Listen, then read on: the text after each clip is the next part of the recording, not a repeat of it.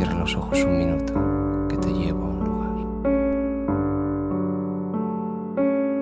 El hombre que se enamoró de la luna.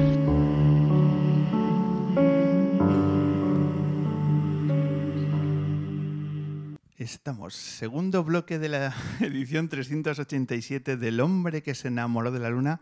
Vamos a grabar los últimos 30 minutos del año lunero aquí en el ámbito cultural, lleno de gente, lleno de gente con sensibilidad cultural para decir que lo mejor que se puede hacer en el centro de Madrid, y es verdad, es venir aquí al ámbito cultural a disfrutar de, de la música y de la cultura. Y en este último bloque vamos a hacer una entrevista diferente porque queremos voces, queremos mezclar experiencias y queremos tener a un periodista que es admirable en todo lo que hace, todos los retos que afronta y para nosotros es un verdadero placer decir que John Sistiaga habita ya en la Luna.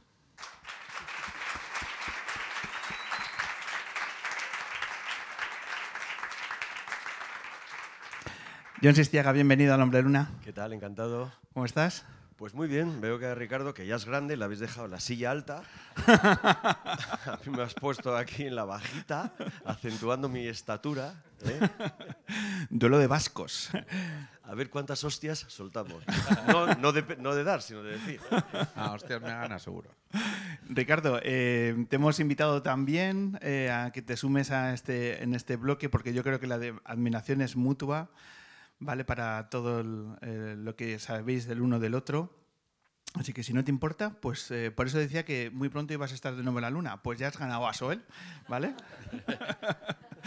ya tienes la, quinta ocasión. Así que vamos a hacer un diálogo sobre los proyectos, de las cuestiones que hemos estado hablando, porque tenemos aquí los dos libros. Tenemos Lente Salvaje, también tenemos Purgatorio. También tu primer libro que salió, ¿hace cuánto? Año y medio, ¿no, David? Compartimos editor, además, o sea, año y medio yo creo. Sí, sí, sí. Mi primera novela. ya, hay un libro publicado antes, un poco más de memorias y, tal, y de, vivencias así, de, guerritas, y esta es primera novela, sí.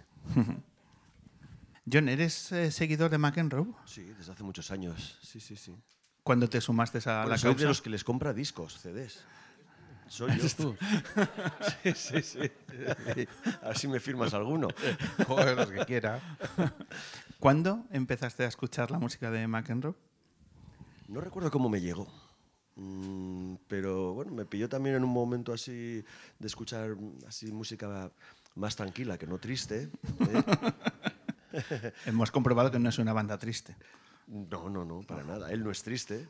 Y, bueno, desde entonces me está en la banda sonora de, mi vida. Bueno, eh, me reconozco en algunas de las cosas que cuenta y de los incluso de los paisajes en los que él se ha inspirado o ha, escrito, ¿no? Porque yo de pequeño, de pequeño en la universidad viví en Algorta y por esos sitios por donde él supongo que ha paseado mucho, pues yo salía a correr y creo que probablemente habremos coincidido sin saberlo incluso, incluso en algunas juergas por allí, de estos estudiantes de cuarto de carrera y quinto de carrera hice yo allí. Sí, sí, seguro. Además me dijiste que en San Nicolás, que por la zona de San Nicolás. En la plaza San Nicolás, sí, sí. ahí, ahí, viví, ahí viví cinco años. O sea que hemos, Lo mismo que jugamos al MUR juntos y, y, no nos conocíamos, ¿no? comunes, seguro. Seguro. A lo mejor habéis hecho un, partido de tenis también. Inclusive. Eh, no, yo de tenis no. De tenis no, no eres... Yo salía a correr, eh, me iba hasta el faro, volvía. Yo, no he salido a correr nunca. Ricardo, ni lo hagas. Eh, correr es de cobardes, eso es algo que se sabe científicamente. tú, tampoco sabes a correr, ¿no? Yo, cuidado que tengo una maratón de Madrid. Ah, sí, ¿eh? Sí. Sí, ya se van a cumplir algunos años, quizás dos décadas, pero tampoco hablemos de millón. Em, ¿Tu disco de McEnroe, tu canción? Pues mira, yo creo que me, estrené con McEnroe con La cara noroeste, ¿no? Creo que ya es un clásico vuestro, ¿no? Sí, es lo más parecido a un hit. Que sí. Lejanamente. Sí, y luego, oye, pues nada, Rugen las Flores, que he sido yo el que, la, el que la ha pedido. ¿Te ha gustado cómo le ha tocado? No tenía ni idea que no, que no te la sabías, joder. Está muy bueno eso. Sí, sí, sí. ¿Y has tenido oportunidad de verles en directo? ¿Qué va? No, no, no, no. La última vez me invitó David, ¿verdad? Que no, no podía. No podía. Y cuando, en cuanto has dicho lo del 13 de pues enero, ¿no? invito yo. me lo he apuntado. O sea que espero veros. Cae sábado, además. Ojalá. Seguro que sí, seguro que sí. Eh, hemos estado hablando en el primer bloque de el reto que ha supuesto para Ricardo el hecho de eh, plantearse escribir una autobiografía como su, su primer libro eh, alejado de la poesía. Eh, ¿Tú te ves eh, adquiriendo ese reto también, John, de, adquirir ese grado de exposición y de asumir un reto de hacer una autobiografía tan meditada y tan reposada como, ha podido hacer Ricardo? Bueno, sí, sí me veo, pero no sé si me ha llegado el momento. Cuando antes hablaba de que ya tengo un libro publicado que se tituló Ninguna guerra se parece a otra, era una suerte de memorias de un reportero especializado en conflictos bélicos, en guerras, en desastres humanitarios, etc. Y, que tiene ya 20 años casi ese libro. Entonces estoy esperando a tener suficientes, no sé, anécdotas o, o, o, vidas ¿no? para poder contar otra vez. Sé que mi editor siempre me dice, vamos, tienes que hacer otro libro sobre esto. Digo, no, me está saliendo una novela. ¿Ficción? Sí. ¿Os hablan así los editores con ese tono? Bueno, fue casi así, ¿verdad? Bueno, el pobre ya dejó de, hace ya 10 años dejó de decirme que, que, que me pusiera a escribir hasta ¿Ah, que sí? llegó la pandemia y le mandé 40 folios y se quedó acojonado. De, Pero esto es ficción. y dije, bueno, ¿qué hago? Paro. No, no, sigue, sigue y ala, 400 páginas. Entonces, bueno, pero no sé si me abriría tanto como él en su libro. No, no lo sé, tendría que ponerme y, y, tendría que, bueno, que repensar un poco lo que ha sido mi, mi, mi, vida, tanto personal y sobre todo profesional, para ver si en estos 20 años de que han pasado del libro anterior, pues eso, tengo muchas cosas que contar y cómo quiero hacerlo, ¿no? O cómo quiero hablar y de quién quiero hablar. En ese libro contabas eh, que tus comienzos eh, escribías la sección del horóscopo. eh, bueno, sí, John Sistiaga empezó haciendo el horóscopo de, claro. de, un, sí, de un, periódico. Empezaste con ficción también. ¿no? sí, sí, un periódico local, un periódico de Guipúzcoa. Eh, y, y, sí, bueno, todo es un poco. Uh, concatenaciones vitales. ¿no? Surge un nuevo periódico cuya redacción está en un polígono industrial en el que mi tío Felipe ha decidido poner un restaurante al que yo voy a ayudar de vez en cuando a mi madre que era la cocinera y entonces el niño quiere ser periodista, yo iba tercero de BUP todavía, o sea que yo empecé con 16 años, me pasé a la, a la redacción y me dijeron, ponte a hacerlo el horóscopo. Y entonces bueno, pregunté a 12 personas diferentes, de 12 horóscopos diferentes. Eh, eh, Ricardo, ¿tú qué eres? Pues eh, yo soy Escorpio. Bueno, ¿Cómo estás hoy? Oh, problema de memoria. y escribía, Escorpio, problemas de memoria. Iba de fulanita. ¿Qué tal? Jo, estoy fatal. Me duele, me duele la tripa, estoy con la regla. Joder. Ah, Piscis, mm, dolores, eh, tal, de regla, no sé qué. Y así todo mentira. Todo mentira. Eh, ahí descubriste que tu vocación era el periodismo. Sí, bueno, yo creo que ya estaba ahí porque mi vocación ya era el periodismo. Entonces eh, sí que me dejaron, sí que me dejaron entrar ahí a hacer esto. Eh, digamos que ya había entrado en esa redacción antes, que fue mi, mi despertar al periodismo. Eh, fue también en esa redacción el día que mataron a, que asesinaron al senador Enrique Casas porque yo entré en el comedor de ese restaurante que estaba lleno con una cazuela de alubias, me acuerdo, que tenía que llevar a una de las mesas, y entonces entró un tipo corriendo, entró un tipo corriendo y dijo, han matado a Casas. Algo que yo no entendí en ese momento, pero se levantó todo el restaurante, porque era el turno de comida del periódico. Se levantó, ¡buah! Y salieron corriendo, cruzaron la casa a la, calle, a, la, redacción y yo les seguí. Y, entré en esa redacción en ese momento porque nadie me lo, impidió y vi cómo esa redacción se organizó.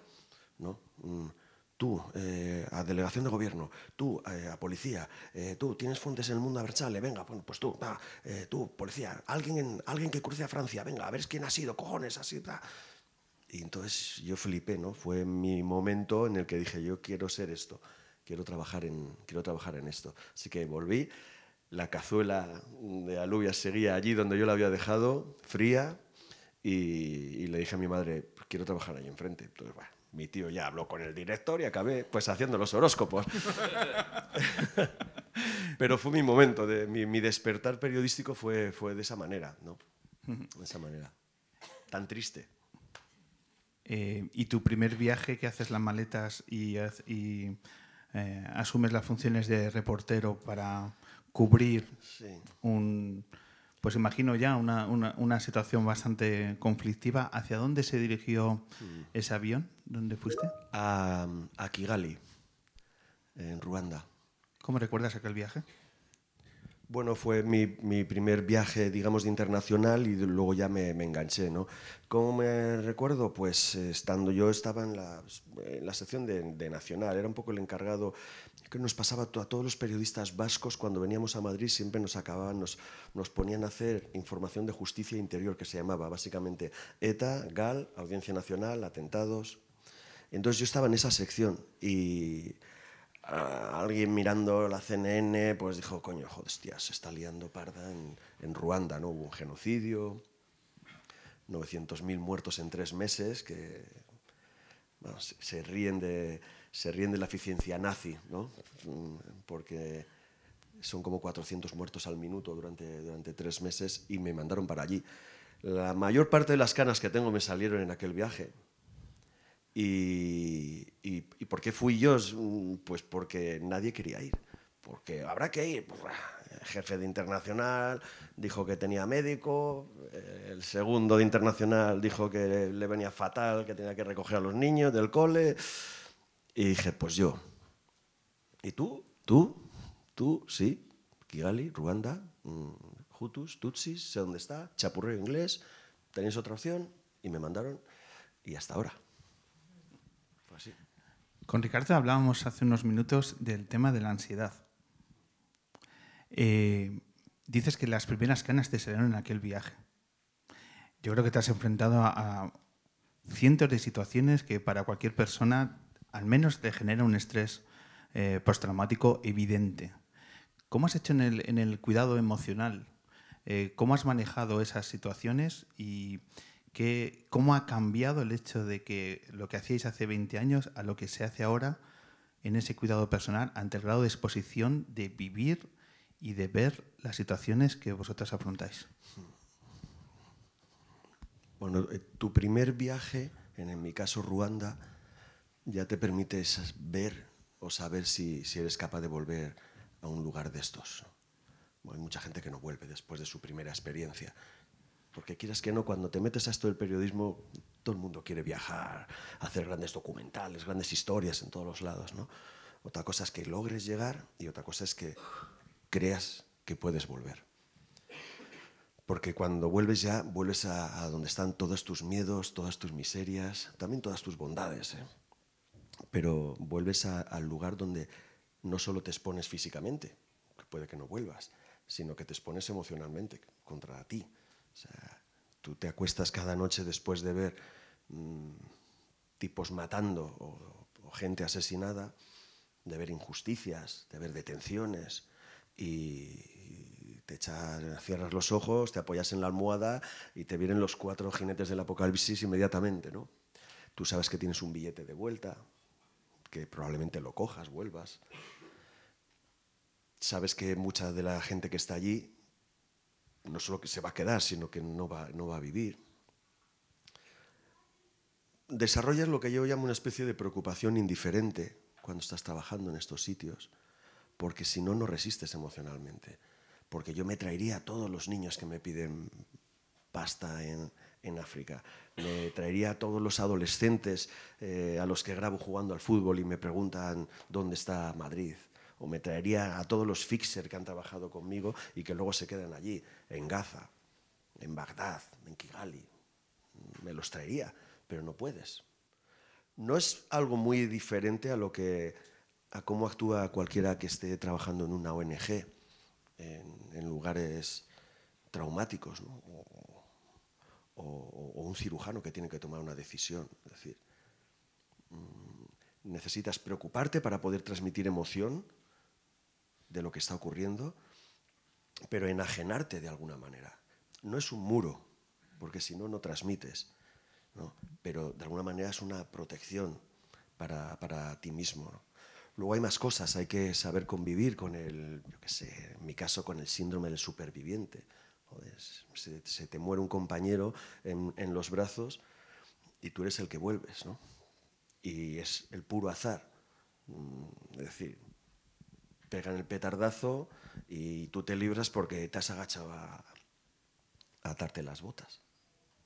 Y la metralla pasa por aquí. Que te queda sordera, tal tienes que, hostias, resetearte entero, ¿no? Mm, superar ese síndrome de, joder, ¿por qué yo? ¿Por qué yo estoy aquí? No porque él, sino ¿y por qué yo? Es, como, es difícil de entender si no te ha pasado, ¿no? Se llama así, síndrome del superviviente. Luego tienes que saber que cuando vuelves, efectivamente, las aceras están llenas de gente que se choca entre sí, que no puedes cruzar el semáforo hasta que no esté en verde, esto es algo que les pasa a muchos periodistas que, creen que cuando vuelven de un conflicto, una guerra, son dioses. ¿no? Y esto es una de las primeras cosas que tienes que aprender. Eh, eres un ser humano que has tenido la oportunidad de ver cosas que muchos otros no van a poder ver nunca, nunca, pero eso no te hace mejor, eh, no te hace peor, pero sobre todo no te hace diferente. Tienes que volver a mantener las normas de siempre. ¿sabes? No, es una cura de humildad que aprendí en mi primer, a la primera que vuelves, ¿no? En cuanto te reúnes con tus amigos y jodes tantos, joder, ¿cómo es aquello? Hostia, has visto muchos muertos, joder. Ah, pero luego ya se ponen a hablar de tías y de la Real, ¿sabes? De, fútbol. Y entonces dices, bueno, ya estoy entre amigos, ya estoy, ya estoy en casa, que ya, ya, ya no les importa, ¿no? Y es lo que tienes que asumir. Vuelves a ser John Sistiaga, ¿no? El, el que no le gusta el postre y siempre pide el vino. ¿no? Siempre hay una cuadrilla a la que volver, ¿no? Sí, sí. Pero los medios de comunicación, las empresas, las televisiones, los periódicos, ¿hacen ejercicios de cuidado ante los profesionales que estáis en esa, en esa situación? No y cada vez menos. Ahora, bueno, seguir llamándoles empresas de comunicación es, es casi bondadoso, ¿no? ¿Cómo lo llamarías? Bueno, ahora se han convertido en creadores de contenidos, ese palabra, ¿no? ¿Qué cojones es eso? Yo soy creador de contenido, de wellness, de lifestyle, de... Entonces, ¿no? En esto se están convirtiendo eh, los medios de comunicación. Los medios de comunicación no, no, miman a, no miman a los periodistas cuando los lanzan por ahí desde hace muchos años, eh, y esta es la experiencia en este país, mandan a, a stringers, a, a freelancers. Gente jovencísima que por 50 euros la crónica se la está jugando allí y, y, el medio ha evitado pagarle el seguro, pagarle el viaje, pagar todos esos sobrecostes que hacen que la información internacional sea cara. ¿no? Su casco es suyo, el chaleco alquilado por la Asociación de la Prensa o por Reporteros Sin Fronteras. Precariedad, precariedad. También te digo que ahora cada vez pintamos menos en los conflictos. Es decir, todo ha cambiado, la forma de comunicar. Es decir, es necesario estar ahora en las trincheras mmm, ucranianas. Joder, si todos los soldados tienen TikTok? Y una vez que han superado la censura militar, todo lo graban ellos en primera fila. Es necesario arriesgarte para llegar a, al frente, ¿no? con los rusos enfrente. Bueno, es necesario, sí, pero da igual ya, porque ya la imagen la tienes. ¿Qué es necesario? Estar en Gaza ahora. Eso, eso te iba a preguntar. Es necesario estar. ¿Y por qué no están en Gaza? ¿Por qué? Porque alguien no quiere que se enseñe lo que está ocurriendo allí que se llama Israel. ¿Qué y, sientes al ver los pocos periodistas que quedan dentro pues, de la franja cubriendo hmm, la cuando, guerra? Cuando antes te, eh, os decía eh, que tú tienes como un billete de vuelta y siempre sientes que, joder, la persona que te ha ayudado, el fixer, el, fixer es el, pues normalmente es un periodista local que... Que, pues, que en este caso en Gaza, que habla árabe, o, o, sea, que habla inglés o que habla español y que te va, tiene contactos necesarios para, yo que sé, para llegar al jefe de Hamas, por ejemplo, que parece un anatema. Yo lo he entrevistado al, al, jeque, eh, ¿cómo se llama? Ya no me acuerdo. El jeque, ah, da igual. Eh, esta gente se queda allí. Y esta gente ahora está trabajando pese a que les están matando a la familia. Bueno, han muerto casi 60 ya en lo que llevamos de conflicto, ¿no? Pero estos tipos tienen que hacer un directo, lanzar una crónica cuando se han quedado sin casa, cuando han matado a sus hijas o a sus padres. Es decir, estos son Luego dirán, bueno, los británicos, los, los, anglosajones esto lo llaman to be involved in the conflict, ¿no? que es una forma de decir, no, es que son periodistas palestinos en este caso. Joder, claro, ¿qué es eso? Que son de allí, viven allí, viven en esa gigantesca cárcel de la que no pueden salir. No podían salir antes tampoco, pero es que ahora no puedes entrar. No podemos entrar. Ah, en el 2008 yo hice para cuatro un documental que se tituló Lo que Israel no quería que viéramos. En el momento en que se abrieron las puertas, eh, por el paso de Rafa, yo logré entrar con otros muy pocos periodistas, grabé durante tres días, salí y, emitimos un 52 minutos a los ocho días de acabarse el conflicto. Y lo titulamos así, aunque no era muy televisivo ese, título, porque realmente era lo que había ocurrido. Y es lo mismo que está pasando ahora. Desde el momento en que evitas que haya prensa internacional, eh, no puedes, no hay testigos y los que hay los están matando. Ricardo, antes estábamos hablando de, las relaciones humanas que se crean entre los equipos de, trabajo, en este caso una, banda de músicos, la complicidad, el humor, el crecimiento entre al paso de los años. ¿Tú crees que en, eh, la profesión de John se puede dar eh, ese tipo de relaciones también? Es decir, esas complicidades, esas sonrisas, entre los miembros de los equipos cuando viajan en estos terrenos, ¿se puede dar? Joder, pues es que hablar, le escucho hablar a John, ¿sabes? Y dices como, hostia. O sea, y dice que no tiene vidas para, para contar, ¿sabes? Es que es... Eh, se te quita un poco la... O yo me siento como con muy poca autoridad, ¿no? Para... O sea, alguien que ha vivido todo eso, tú dices que no que no te hace diferente, ¿no? Pero tú sabes cosas que nosotros no sabemos. Y, es muy difícil hablar de eso. Yo supongo que quiero suponer, pero me puedo equivocar, que al final cuando estás viviendo cosas tan, tan duras, tan espantosas, tan grandes, ¿no? También te tendrás que aferrar un poco a, o te tendrás que sujetar también un poco en, en quien te rodea, ¿no? Y en, pero no sé de qué manera ni de nada. O sea, no me, no me siento con autoridad para, para, para, saber, ni siquiera para imaginar cómo puedes sobrevivir a eso. Sí se establecen relaciones muy interesantes ¿eh? entre, entre colegas. Sobre todo porque es que estás en lugares donde, hoy te levantas, pero mañana, pero luego no sabes, no sabes si te acuestas. Entonces esto une bastante. Eh, yo no he vivido una época en cuanto al periodismo más de, conflictos, de, peleas entre periodistas. Tampoco me siento parte de ninguna tribu, de, aquellos míticos periodistas, hombres blancos, heterosexuales. De apellido compuesto. De apellido compuesto. Que se movían así de grupo, en comandita, y decían, ah, nos vemos en el Four de Saigón nunca me he sentido identificado con ellos, mm, pero sí en mi generación de periodistas éramos muy conscientes de que por fin cada vez había más mujeres, que las mujeres, hostia, descubrían otro tipo de contar las cosas, tenían una sensibilidad que yo espero haber adquirido ya también, eh, en la que era, quizás era menos importante irte a primera línea y sacar a cuatro taraos pegando tiros, ¿no? sino que había que contar historias más atrás, en retaguardia. Y yo siempre procuraba viajar en contra del criterio de la empresa, eh, siempre con las mismas personas. El criterio de la empresa pues eran criterios más, pues, más empresariales, pues rotar, o de verdad que se gana más porque tienes más eh, horas extras, yo qué sé. Pero yo quería viajar con los que yo estaba seguro. La gente que sabía que me... Aunque yo era el más tarado y siempre iba yo por delante, ¿no? Pero, coño, con los que sabía que me podían cubrir las espaldas, que, que miro a uno, no sé, a mi amigo Diego o a Mario, le miraba con el ojo le arqueaba la ceja ya sabía lo que estaba pensando yo, o a dónde tiene que dirigir la cámara, o quién está viniendo, o hostia. Entonces estas complicidades que al final se tejen en estos lugares no es de eh, vamos juntos o va... no, no es, hostias, asómate tú que a mí me da la risa, ¿sabes? Porque hay un francotirador ahí. Entonces es tú, yo primero o tú primero. No, no, tú, no, Jack. Entonces es un poco así, ¿no? Hay- pero hay oportunidad para que esa complicidad te despierte una sonrisa.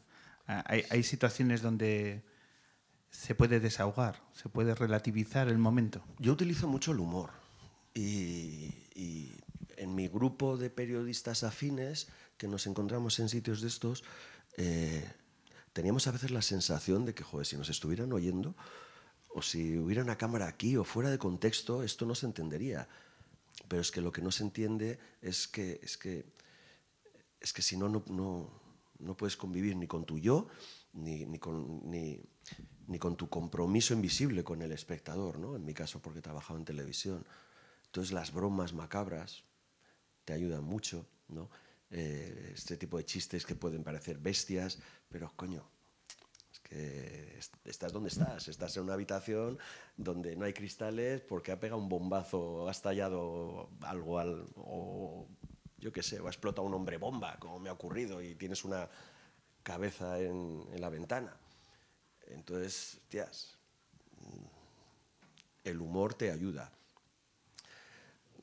El humor te ayuda, sí. Si hablamos del próximo año, ¿qué proyectos tienes en el corto o medio plazo? ¿Qué estás tramando? Em, voy a hacer un programa para Mediaset. Creo que es exclusiva, ¿no? Sí, pues no lo he contado.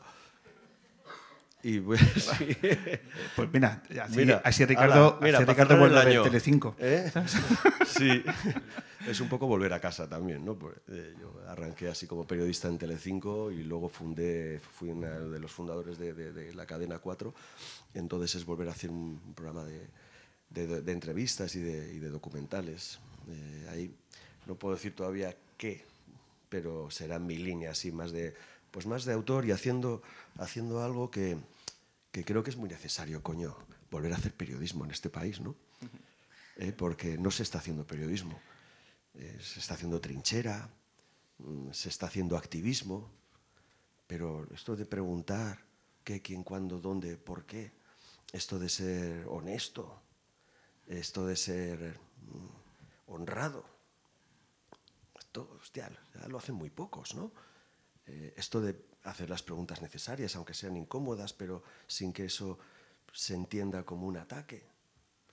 Eh, volver a hacer un poco pues, lo, que, lo que hemos hecho siempre, lo que he hecho siempre ahí fuera, ¿no? Y, y la gente a la que estoy preguntando, ahora en este momento un poco de preproducción y tal, pues, lo primero que te dicen, hostia, te vas a meter aquí en el barro nacional, o sea, ya dan por hecho. ¿Sabes? Que si vas a hacer entrevistas, yo que sé, políticas aquí, es, joder, pero ¿y te vas a mojar? ¿Mojar? ¿De qué? No sé. Hay personajes interesantes a los que merece la pena hacer preguntas interesantes eh, y convertirlo en un objeto televisivo que luego la gente lo vea. Pero no hay más y en estos momentos eh, en España se está haciendo un periodismo de trinchera y yo voy a intentar hacer lo que sé. ¿Y por qué Mediaset? ¿Y eso supone cerrar eh, tu paso por Movistar? Sí, bueno, yo dejé ya Movistar hace un añito y pico y bueno, Mediaset está en un reciclaje interno también, ¿no? Está yendo hacia otra senda y bueno, pues me, me suma un poco al proyecto, ¿no? De, de- de devolver a esa, a esa cadena un, un- un tono periodístico que, pues, que no tenían desde hacía tiempo y, y, bueno, pues bueno, va- vamos a, vamos a dar una vuelta. ¿Tú, Ricardo, has visto Telecinco en los últimos años? O cómo? Yo veo muy poca tele, la verdad.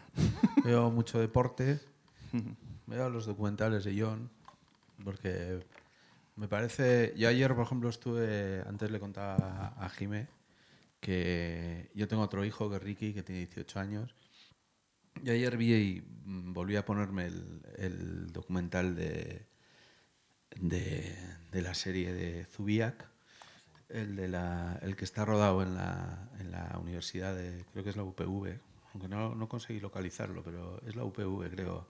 ¿No es la UPV? ¿Cuál es? Está hablando, de un, está hablando de un capítulo de una serie sobre ETA. de Miguel Ángel, Eh, el de Miguel Ángel Blanco. La serie sí, son siete capítulos que se titula El final del silencio. Y este capítulo en concreto, yo había visto o sea, datos de lo que saben los universitarios de lo que fue ETA y me quedé acojonado. Algo estamos haciendo mal. O sea, yo creo que, no sé, en los institutos no se llega nunca a las últimas páginas de, de los libros de historia y pierdes demasiado tiempo, no sé, en la lista de los reyes godos, coño, y no sabes nada de la transición o de lo que ha sido ETA, ¿no? Entonces, aquel capítulo me fui a una universidad de aquí, de Madrid, una universidad privada, con estudiantes de tercero de, de Derecho, y me llevé una víctima de ETA, que se sentó delante de ellos a hablar. Estaban acojonados del testimonio del chaval, ¿no? De que a su padre lo habían asesinado. Y, y entonces les, les empezamos a preguntar quién coño era Miguel Ángel Blanco y no tenían, pero ni puta idea. O sea, fue desolador. Fue tal y como desolador. refleja.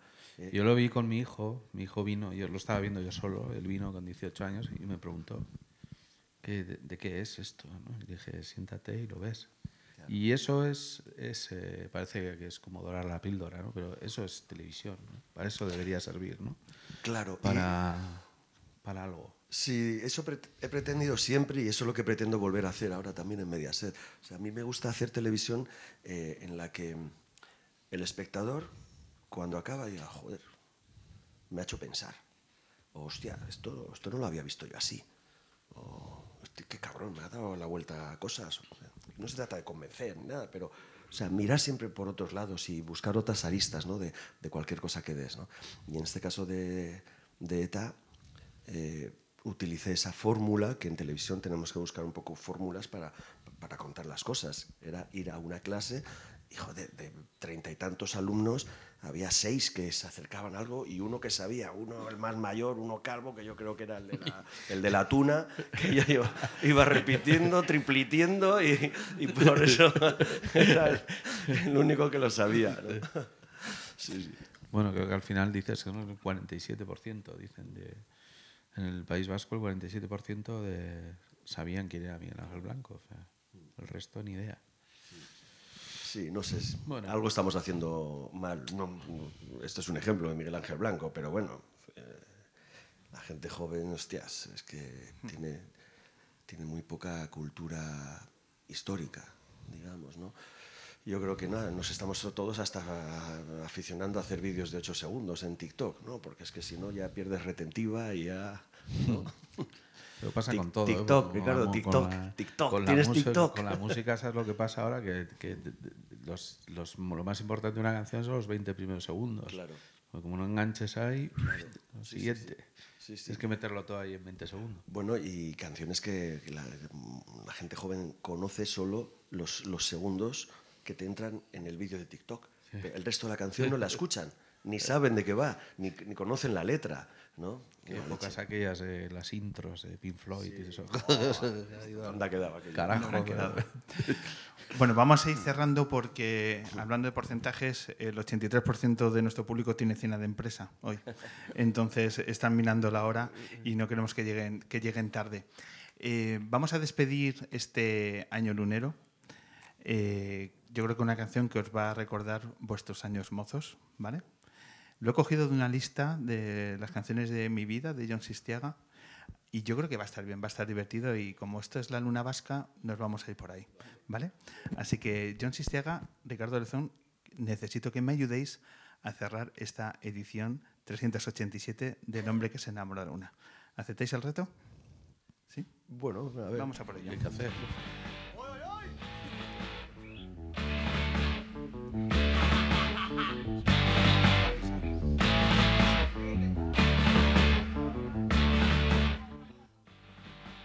¿Has reconocido ya la canción, John? Sarri, Sarri, ¿De quién? de Cortatu. ¿Por qué esta canción es importante? Bueno, a ver, Cortatu son de mi pueblo. y eso está dicho todo. Su mejor canción, eh, su- primera canción era la de eh, Todo este sábado lo, lo vamos a pasar, Eso es. jugando en mi casa hasta reventar. Ya, ya- ya-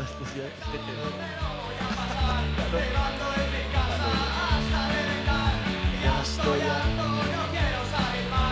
Siempre lo mismo, mierda de ciudad. Era la mía, era Irún. Bueno, con este homenaje al centro de Madrid comienza la despedida de esta edición lunera, agradeciendo a todos y a todas que nos habéis acompañado en esta noche. Muchas gracias a nuestro público lunero.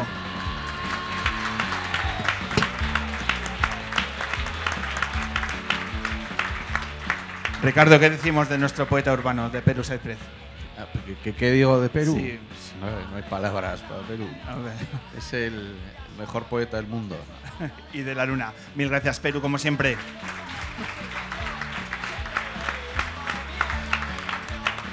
John, esto lo hacemos gracias a la confianza de Pita Sopena, a la gente del ámbito cultural y a los técnicos, a Nacho y a Jero, que nos apoyan y hace que esto suene tan bien. Muchísimas gracias a todo el equipo del ámbito cultural.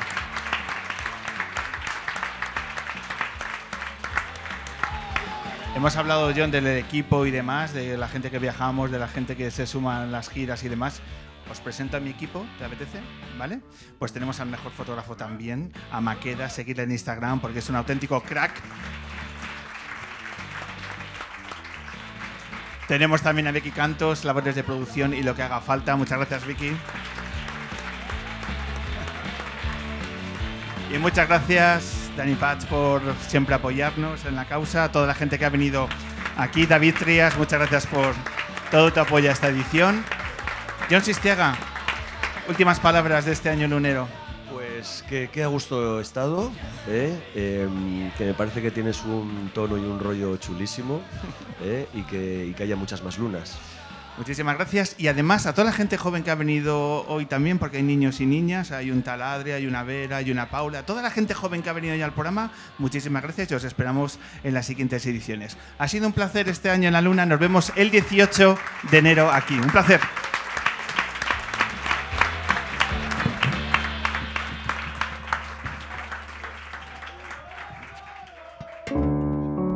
Cierra los ojos un minuto,